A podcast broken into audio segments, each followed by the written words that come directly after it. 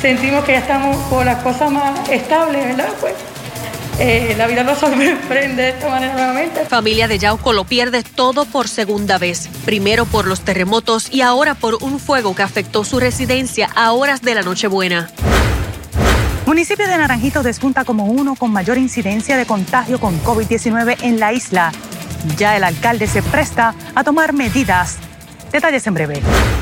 En el, en el piso, ahora estoy en un apartamento. Sueña con tener un hogar seguro en Navidad se quedó sin casa tras el paso del huracán María y cuatro años después aún espera por ayudas.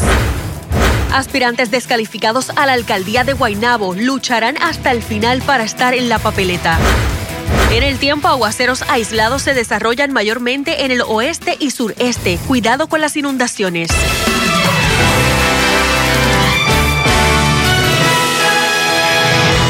Tardes y bienvenidos a Telenoticias.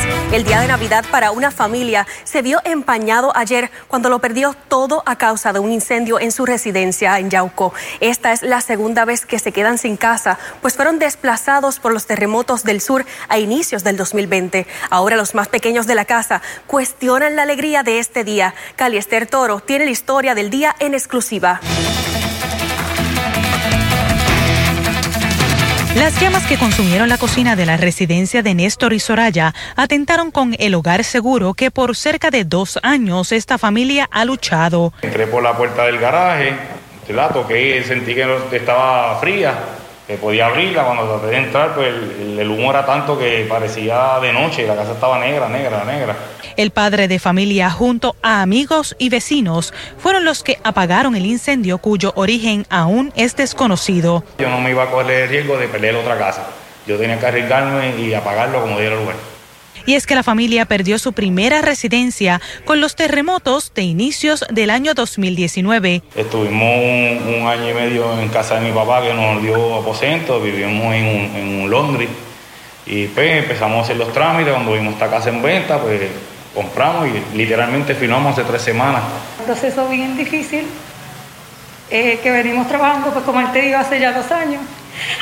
Eh, cuando por fin sentimos que ya estamos por las cosas más estables, ¿verdad? Pues eh, la vida nos sorprende de esta manera nuevamente. En la casa ubicada en la urbanización Haciendas Mariani en Yauco, lo perdieron todo a causa del humo y las llamas.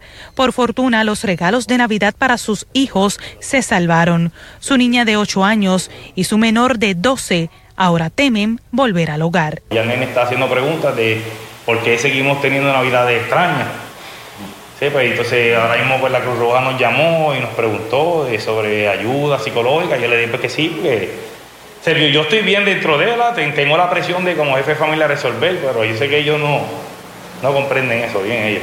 Néstor y Soraya son trabajadores y aseguran que con sacrificio lograrán recuperar su pérdida.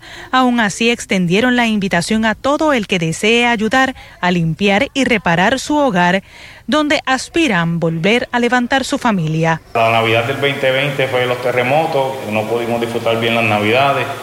El año, este, bueno, se acabó el 2021, pues estábamos ¿verdad? en casa de mi papá, que tampoco estaban en su hogar para la Navidad. Entonces ahora es el primer año que pues, hemos comprado árbol nuevo para, ¿verdad? para poder celebrar el 24 ¿verdad? bien.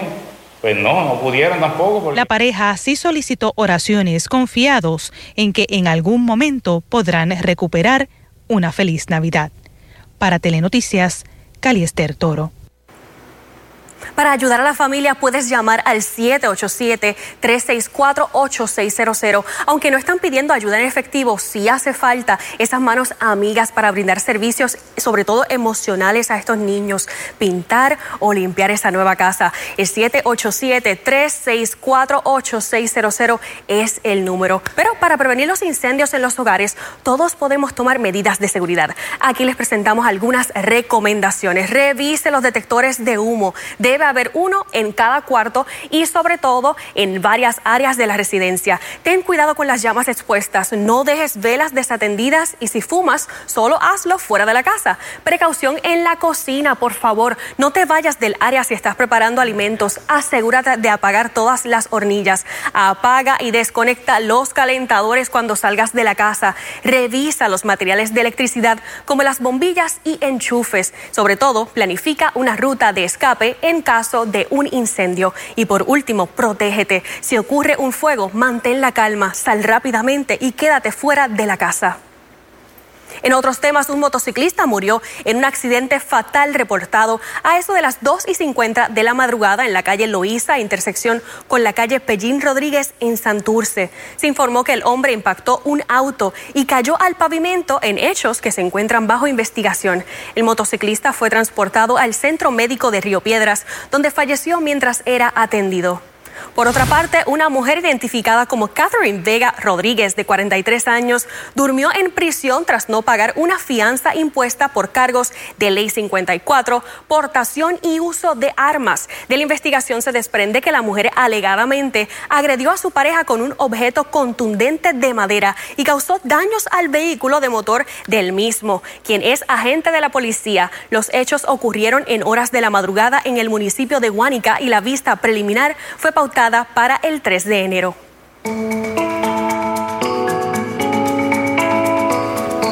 La tasa de positividad de COVID-19 en la isla continúa en ascenso.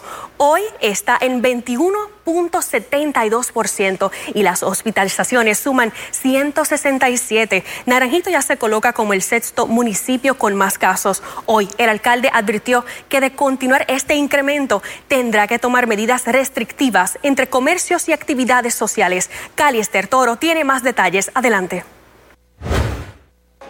El incremento en casos positivos a COVID-19 y sus variantes Omicron y Delta en Naranjito se vio las pasadas semanas. A principios de diciembre tal vez pues apenas lo que teníamos eran cinco casos eh, eh, confirmados y probables, pero en estos últimos días prácticamente yo diría que ya estamos, eh, si no estamos en los 500 ya pues debemos estar entre probables y, confirmados. El aumento fue adjudicado a actividades sociales y familiares. El mayor rango está entre hasta población entre adolescentes a los 41 años. Ese es el mayor, ese es el mayor rango ¿verdad? que hemos podido eh, visualizar. Barrios como por ejemplo aquí mismo, el barrio Pueblo, que pues, constituyen todas estas barriadas, son, son las estadísticas que mayores tenemos. Y el barrio Guadiana.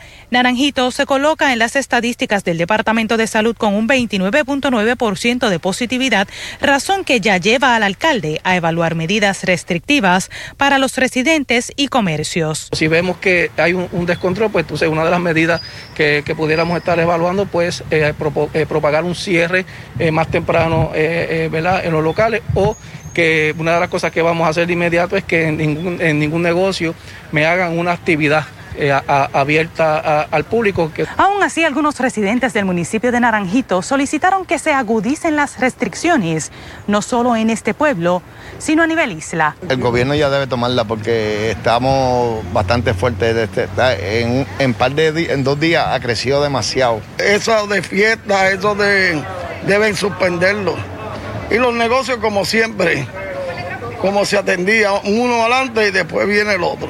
¿Qué medidas están tomando ustedes?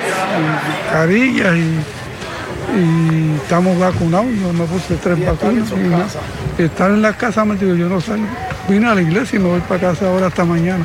Debemos preocuparnos y, alertar a los demás que se protejan. Hay que cuidarse. Estamos Malo. Hay que cuidarse, igual, igual. Hay que cuidarse mucho porque esto está malo. ¿Le preocupa? sí, claro.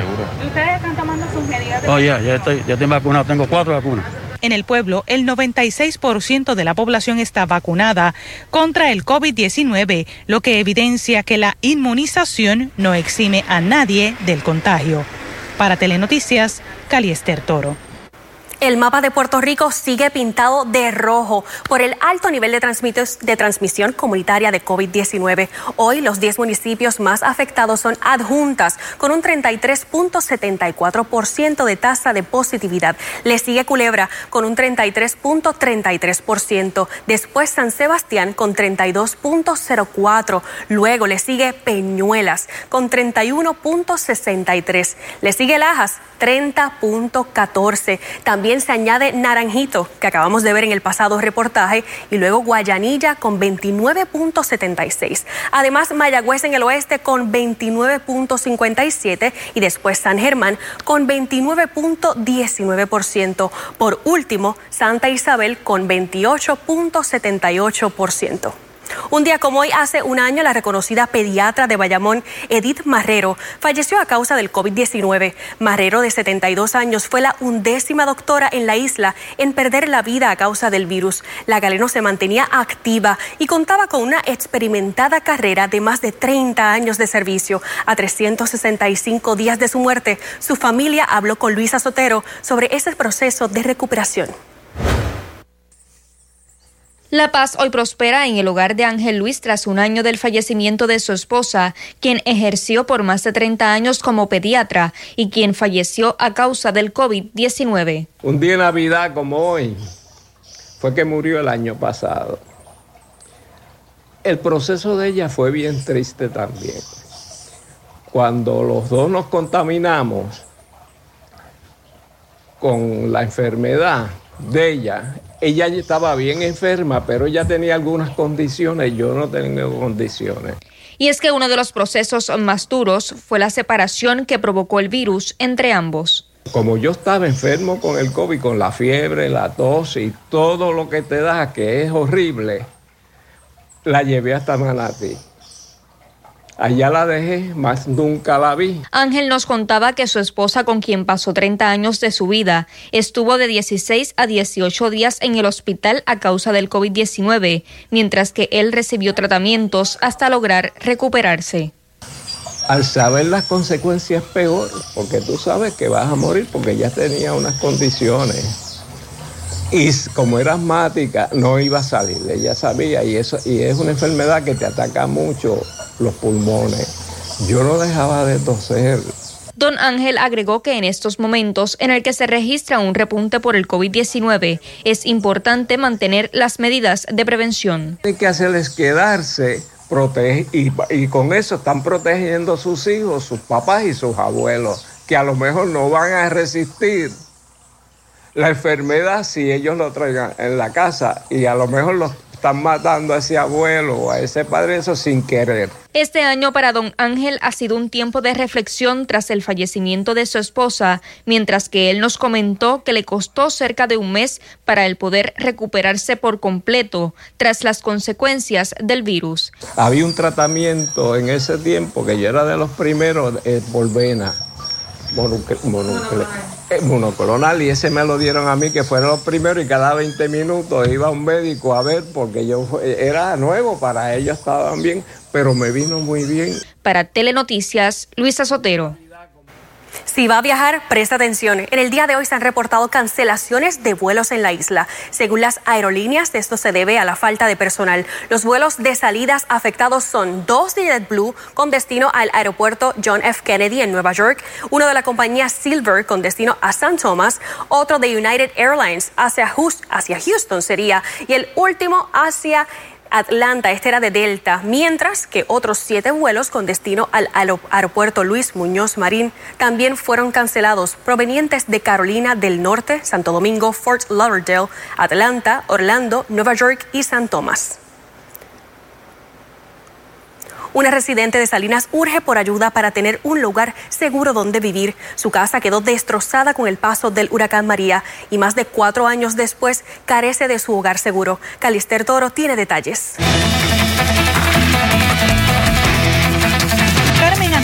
Ortiz fue una de las tantas personas que perdieron su vivienda en el año 2017 con el paso del huracán María, aunque en ese entonces FEMA le otorgó poco más de 6 mil dólares para la reparación de la casa, dinero usado para la compra de materiales. La vivienda necesita más que arreglos. Eh, me, dieron unas ayudas que supuestamente eran para reparaciones la cual ustedes están viendo, pues mi casa no es para reparación, es para construcción completa. Así trató de buscar ayudas y presuntamente le fueron negadas. Me negaron ellos, me negaron Small Business, que pues no, no cualificaba supuestamente para este, las ayudas de coger un préstamo ¿verdad? personal para yo arreglar la casa, aunque sea pues, este, pagando el préstamo. Me lo negaron. Se presenta este programa de Vanguard solicito, pues vienen, inspeccionan, me dicen que no cualifico para las, para las ayudas de ellos porque son para minorías.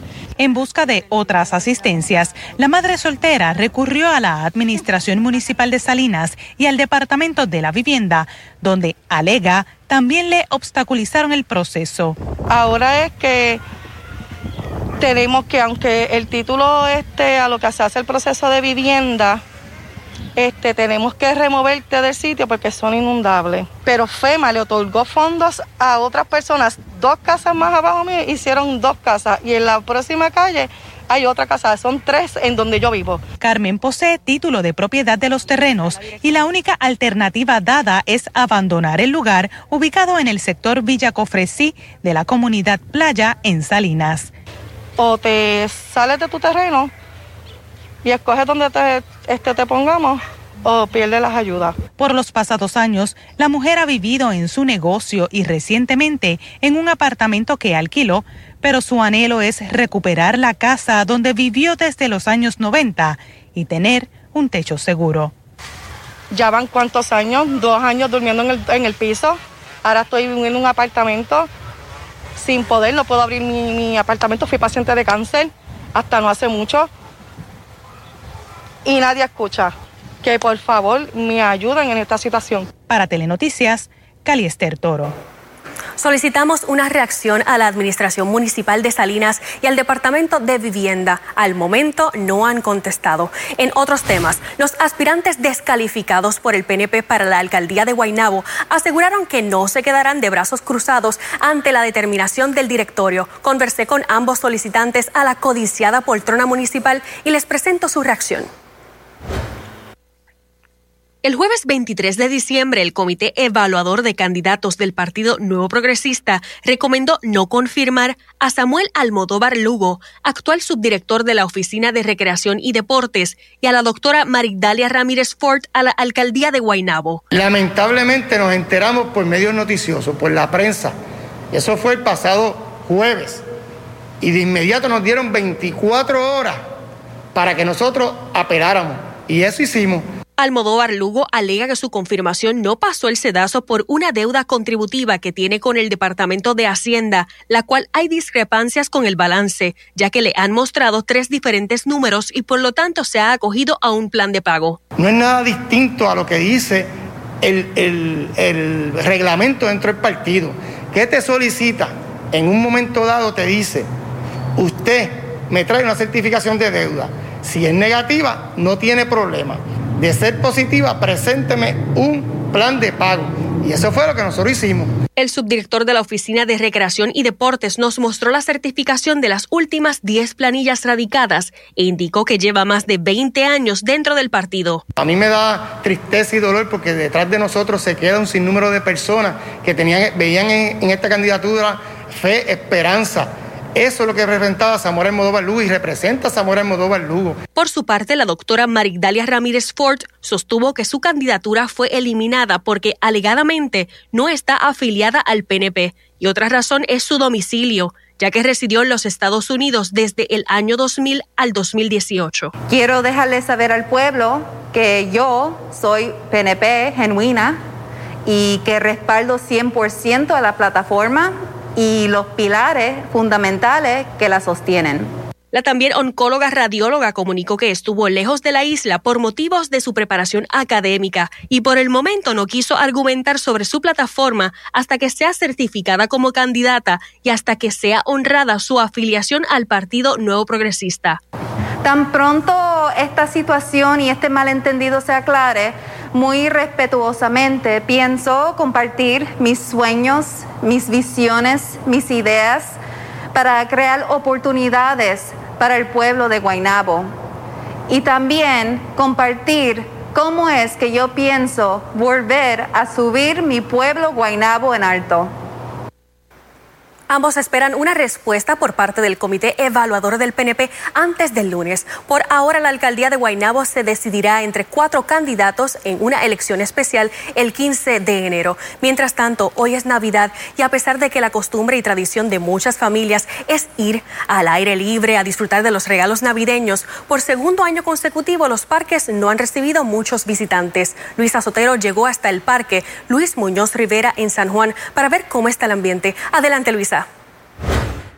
Muy buenas tardes y es que hoy es un 25 de diciembre distinto a lo acostumbrado y es que una vez más se enfrenta Puerto Rico a lo que es la pandemia y en esta ocasión ante un repunte de casos de COVID-19 en la isla que no solamente se está registrando aquí en Puerto Rico sino que es algo que está sucediendo a nivel mundial. Nos encontramos en el Parque Muñoz Rivera en San Juan hasta donde llegaron diversas familias para estrenar los regalos que recibieron en noche buena. Algunos de ellos nos comentaban que cada año que pasa se puede notar menos gente en este tipo de parques, pero también indicaban que les sirve para despejar su mente en momentos en que se encuentra Puerto Rico ante este repunte. Escuchemos. Estamos aquí al aire libre, eh, como usted puede ver, no, hay, prácticamente no hay nadie, estamos aquí tranquilos. ¿Tranquilito? Sí. ¿Hacía falta? Hacía falta. Dar una vueltita, salir de la casa y aquí compartiendo con las nenas, que es lo más importante. Están aquí hoy en el parque, estás con tu familia en esta Navidad. ¿Qué nos puedes decir, verdad? Ha sido un año un poco fuerte con la pandemia, tienes 19 años. Pues sí, a pesar de todo, estar encerrado en la casa no lo hace mucho y siempre compartir en familia pues es súper bueno. Una Navidad distinta. Eso es así. Eh, ¿Qué nos podría decir, verdad? Lo veo compartiendo con, su familia. No, como siempre, todos los años venimos. Eh, cada año pues está un poco más vacío pero siempre la pasamos bien. Otras personas como de costumbre llegaban al parque para poder disfrutar de este 25 de diciembre ejercitándose como en su diario o vivir, mientras que otros lo utilizaban como una manera de despejar su mente en estos momentos que se encuentra el repunte de casos de COVID-19. Es todo lo que tengo hasta el momento. Les informo para Telenoticias, Luisa Sotero. Amigos, vamos al tiempo. En el día de hoy, una máxima registrada en 84 grados. Este es el promedio normal para esta fecha. Pero fíjese, media pulgada de lluvia casi en la zona del aeropuerto de San Juan y se debe a lo que habíamos anticipado. Lluvia particularmente en horas de la mañana en el este de Puerto Rico, la zona metropolitana. Y luego hemos visto una tarde preciosa para la región del norte, con excepción del oeste de Puerto Rico, en donde sí hemos visto aguaceros. A esta hora, 81 grados esa temperatura, una sensación de 84. En la montaña, fíjese lo que está sucediendo en Calley. Bien nublado, regiones del sur de Puerto Rico y centro han tenido bastante nubosidad que se combina con efectos locales y por eso el desarrollo de lluvia mayormente dispersa en su zona porque contamos con la presencia de un sistema de alta presión ya al norte que ha reemplazado lo que era ese sistema frontal que ya se ha alejado en horas de la madrugada. Nos acercamos al oeste en donde todavía tenemos algunos aguaceros que afectan Aguada, Rincón, también parte del municipio de En el sur oeste de Puerto Rico, Maricao, San Germán, parte de Sabana Grande, Yauco a esta hora tienen esos aguaceros también para adjuntas. La temperatura a esta hora bien chévere para regiones como Jayuya en 74 grados, 76 para San Germán, en la región del este, nuestras islas municipio, en el marco de los bajos a mediados 80, igual para el resto de Puerto Rico. Así que hoy hemos tenido un día agradable en temperatura. Felicidades a todos en este día. Pero eso sí, aquellas personas alérgicas, tengan en cuenta que tenemos con concentrado de árbol de forma moderada. También hay presencia de polvo de Sahara y alta concentración de hongos y hollín presente en la atmósfera. Y más adelante, oye, ya está todo listo para desmenuzar los temas de política de la semana en Hablando Claro con Manuel Natal. Milagro de Navidad tras verse al borde de la muerte por el COVID-19. Pastor cuenta cómo luchó por su vida durante 11 meses.